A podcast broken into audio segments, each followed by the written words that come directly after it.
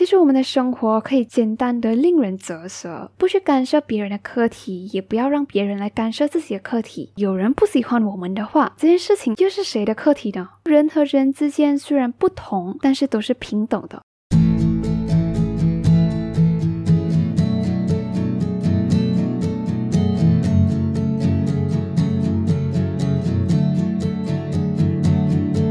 生活胶囊馆，收藏这一刻的小时光。Hello，你好，我是掌管人菜菜。咦，你这两个星期都过得怎样啊？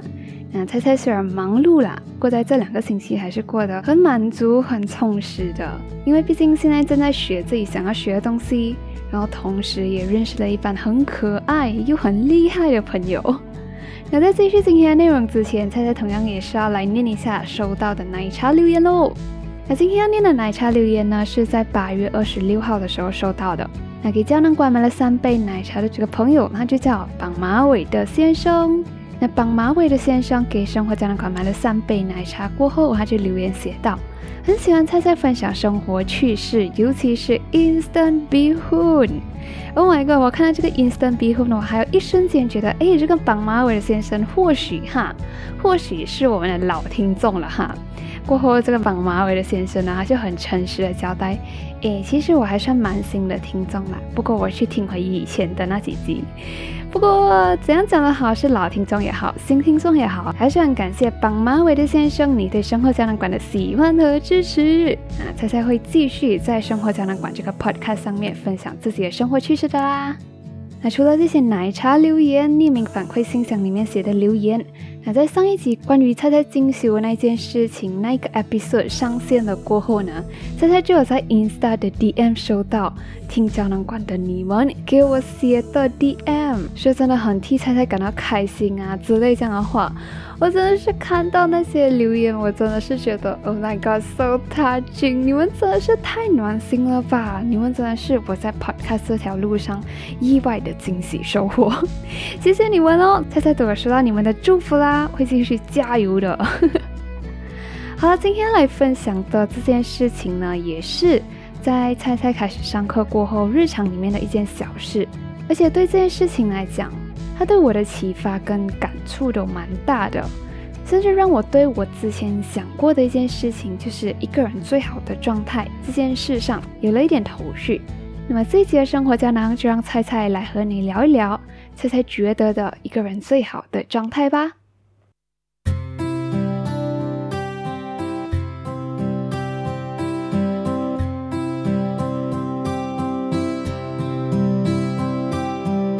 那不知道你还记得你小时候想要当一个怎样的大人吗？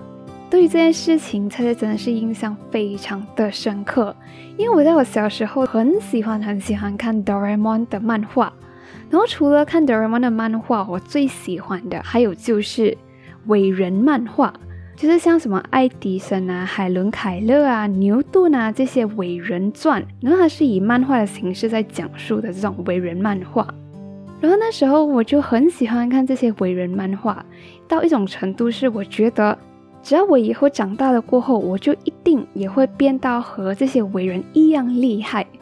可是很快的我又发现，诶，我身边的人，他们老了过后，并没有像这些伟人一样厉害，诶，他们好像甚至没有什么很高的成就，就这样子就离开人世了。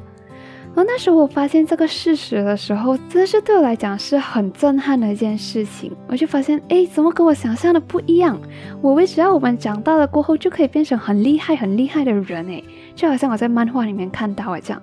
可是我发现大多数的人都是这样子，普普通通的就过完了一生。而我小时候常常在伟人漫画上面看到的这些伟人，都只是我们世界上很小的一部分人而已。然后随着我普普通通的长大。在那个阶段，我想要当个大人，就是那种朝九晚五的上班族。我觉得这样子我的生活就很 perfect 了，这样子就够了。可是，当我在真正体验了早上八点上班，下午五点下班，一个星期工作五天的这种生活过后，我在一开始竟然就已经受不了这种机械般的生活了。然后那时候我就很坚定的告诉我自己，我不要这种机械般的生活，我要当一个不麻木活着的大人。我要当一个会发光的大人，可是我很明白，我这种想要发光，这里所谓的光，并不是那种很刺眼、很耀眼的光芒，而是那种可以让人完全舒服的把眼睛睁开的那种温暖的光。如果一个让人感觉舒服又温暖的人是浮出表面的果的话，这样具体又是因为什么样的因素，所以才构成这样子的一个人的呢？那自从有了这个疑问过后，我就一直在探索他的答案。对于是什么构成一个让人舒服又温暖的人这个问题，其实我自己也有好几个猜想。可是到现在，我觉得，嗯，或许我已经窥探到其中的一二了哈。那之所以会在这个问题上啊，这个探索上有所收获、有所进步，是因为我最近还真的遇到这样子的一个大人。那之所以会遇到这个大人，其实他原因还蛮无聊的，就是因为功课的关系。因为我们现在上这的课，其中一个科目就是职业道德。然后我还记得我第一次接触到这个科目的时候，那时候我最直观的感受就是，哇，这是一本圣人指南手册。如果能做到的话，我们应该就离圣人不远了吧。然后现在再一次读到这个科目的时候，我们老师就分派给我们一个任务。就是要去访问一个在职的心理师，关于职场上可能遇见的一些涉及道德进退两难的这种局面。然后在做这个功课过后，就是我在 interview 完这个心理师过后，我整个人就感觉好像经过洗礼了一样。虽然我知道这是一个很夸张的形容词，不过的确那时候我真实的感受就是好像经过了洗礼一样。而且打从心底的对这位我访问的心理师又更 salute 了一点。有没有错，我上面讲到的这位心理师，就是我讲到的那个相处起来让人感觉特别温暖、舒服的大人。而且我发现这位相处起来让我感觉特别温暖、特别舒服的这个心理师呢，他整个人最大的特点就是不卑不亢。那虽然不卑不亢，可能和财富、跟能力、跟自信或多或少都有一点关系啦。可是在这里，我们暂且不谈论这些。诶，为什么有关系还不要谈呢？诶，这是因为我发现，可能有另外一个因素会更直接的影响一个人的态度。我觉得那就是我们的认知。我相信，就算一个人他的财富能力不改变的话，但是他的认知有了一些改变。我相信他整个人的性格和态度也会和之前大不一样的。可是说到底，这个不卑不亢的的这个特质好像只是表面哈，那底下到底是什么在支撑着这个始终如一、不卑不亢的态度？诶，这是我很好奇的问题。所以我在总结了和这位心理师 interview 的时候，我收到的一些讯息过后，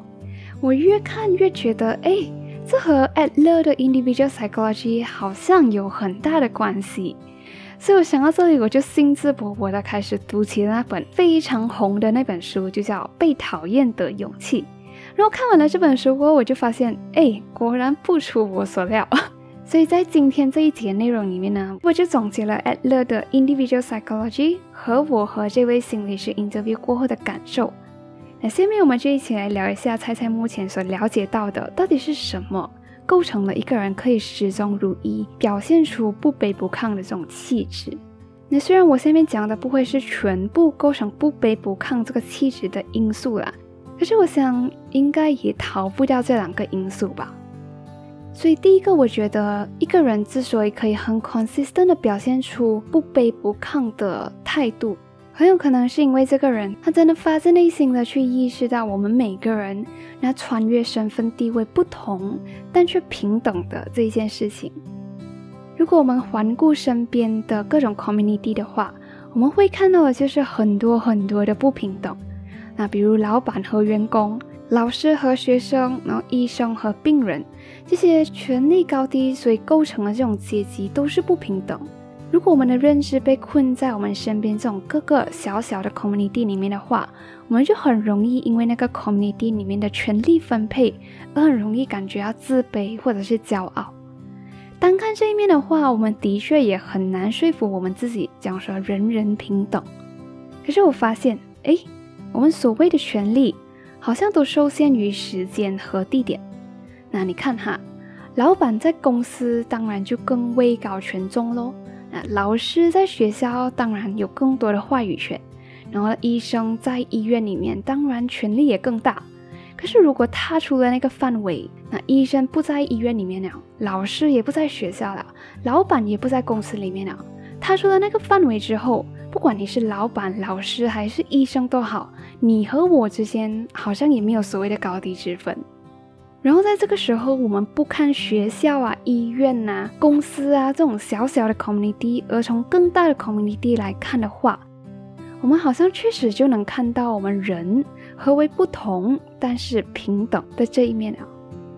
一个 community 它可以小至你和我之间，一个家庭、一个社区、一个州，它也可以大至一个国家、一个星球、一个银河系。而刚才我们讲的那个学校、公司、医院的那种 community，如果我们聚焦于那个大小的 community 的话，那权力的分配就很明显的看得出，我们人人都是不平等的。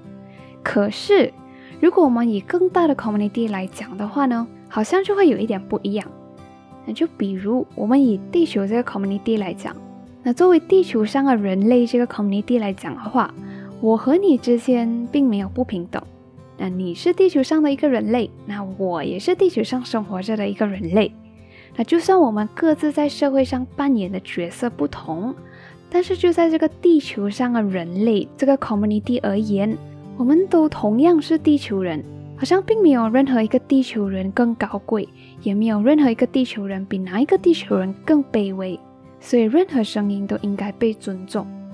所以我相信，一个不卑不亢的人，都是看到了这种人人不同但却平等的这一点，并且时时提醒自己。所以和他们相处起来的时候，我们才会感觉到，我们是在被平视的情况下和他们讲话，也会感觉到自己是被相互尊重的。也才会感觉和他们相处起来，好像比别人更加温暖、更加舒服。那除了去意识到我们人人不同但却平等的这一点，能激发出一个人不卑不亢的态度，那我觉得一个人之所以还能始终如一的不卑不亢，还有一个原因，可能是因为他能把课题分离的这个部分做得特别好。那讲到课题分离，我们就会很自然的想到这本很红的书《被讨厌的勇气》。那在这个被讨厌的勇气这本书里面呢，整本书都是在讲解 Alfred Adler 他主张的这个 individual psychology 它里面的概念。然后在整本书看来，Adler 的主张就是，其实我们的生活可以简单的令人啧舌。如果根据 Adler 的说法，我们生活里面的事情只分为我们自己的课题和别人的课题两大类，而分清楚到底是谁的课题过后，我们只需要专注自己的课题就好。不去干涉别人的课题，也不要让别人来干涉自己的课题。那既然如此，在这个情况下，好像分清楚一件事情是自己的课题还是别人的课题，这个任务好像就特别的重要。在《被讨厌的勇气》这本书里面就有讲到，如果要分清楚一件事情到底是谁的课题的话，就只需要问一个问题，也就是结果谁来承担。如果一件事情的结果是由我们自己承担的话，那就是我们的课题；如果一件事情的结果是由别人来承担的话，那个就是别人的课题。那就拿不读书这件事情来讲好了。比如一个家庭里面，他的孩子不喜欢读书，然后他的家长就一直逼那个小孩子去读书。可是，在读书这件事情上，到底是小孩子的课题还是爸妈的课题呢？如果以这个问题来问。结果由谁来承担的话，很明显，这个读不读书的课题就是属于小孩子的课题，因为是由小孩子来承担这个不读书的后果的。然后，身为家长的话，去清楚意识到不读书是小孩子的课题过后，虽然不是我们的课题，但是我们还是可以从旁协助。但是这里重点就是，既然不是我们的课题，我们就不能替小孩子决定他该不该读书。如果换一个场景来讲的话，比如在 counseling 这件事情。来找 counselor 的人，他们过后想要改变还是不想要改变，都不是 counselor 能够干涉的，因为他决定改变也好，他决定不改变也好，这些结果都是由他们自己来承担的。很明显，这个就是他们自己的课题。而身为 counselor，我们只需要在他们想改变的时候给予协助就很好。所以在分清楚一件事情到底是自己的课题还是别人的课题过后，如果是自己的课题，我们就拿起自主权为自己决定；如果这件事情是别人的课题，那么我们就把自主权还给他们，让他们自己去决定，而且不干涉他们的决定。那刚才我们讲到不读书的话是小孩子自己本身的课题，那么想不想要改变也是来找 counselor 这个人他本身自己的课题。这样子，如果说有人不喜欢我们的话，哈，这件事情的话又是谁的课题呢？那我对这个问题就特别的感兴趣。如果有一个人不喜欢我，这到底是我的课题还是他的课题？那在《被讨厌的勇气》这本书里面就有讲到。如果我们想要被所有人喜欢到这种地步才能满意的话，像这时候我们的课题就是去面对我们想要被所有人喜欢这种讨好的心态，这个是我们的课题。但是单单对于别人不喜欢我们自己，那在这件事情上，根据《被讨厌的勇气》这本书来讲，那些人对身边的人事物不满意，那是他们自己的课题。而既然这是别人的课题，我们就无权干涉，也不需要去干涉他们。然后我就慢慢的发现，诶，如果我们把课题分离做得很好的话，那渐渐的我们的生活就会形成一个这样子非常和谐的局面。也就是我们不需要别人来满足我们自己的需求，因为我们意识到那是我们自己的课题。那同样的呢，我们也不会强迫自己去满足身边每一个人的需求，因为我们知道。那些人对身边的人事物不满意，那是他们自己的课题。我做好我的课题，然后把别人的课题留给他们，拿回自己生活的自主权，同时还还给别人他们生活自己的自主权。这种互动的方式就形成了一种不过度干涉别人生活的情况，而且同样的也不让别人来干涉自己生活的情况。而在这种情况底下，我们和别人就保持着一种舒服、不压迫的关系。所以，当一个人的 boundary 或者是界限 set 得非常的清楚，同时也坚守自己的 boundary 的话，我想那就是其中一个原因，为什么一个人可以始终如一的看起来那么不卑不亢吧。那总的来说呢，菜菜觉得一个能让人相处起来感觉舒服、温暖的人是不卑不亢的。而一个人能始终如一的表现出这种不卑不亢的态度，虽然不止上面讲到的这一些，但是应该也少不了这一些。也就是他们意识到，如果从更高更广的角度来看的话，我们人和人之间虽然不同，但是都是平等的。所以他们能去平视每一个人，也去尊重每一个人。然后我也相信，一个人如果能做到不卑不亢的话，或许是因为他们能够很好的做好课题分离，遇到是别人的课题的时候，就自动的把自主权还给当事人，而且不去越界去干涉别人的生活和课题。同时，他们也很清楚，他们不需要别人各个方面的满足自己，因为他清楚那是他自己需要面对的课题。因为意识到我们人人不同却平等，所以我们去平视、去尊重，所以我们不卑不亢。因为分得清楚是自己的课题还是别人的课题，所以我们不干涉别人，也拒绝被干涉，所以我们看起来不卑不亢。然后同样的，也是因为不卑不亢，所以和这些人相处起来，真的也感觉特别的舒服，特别的温暖。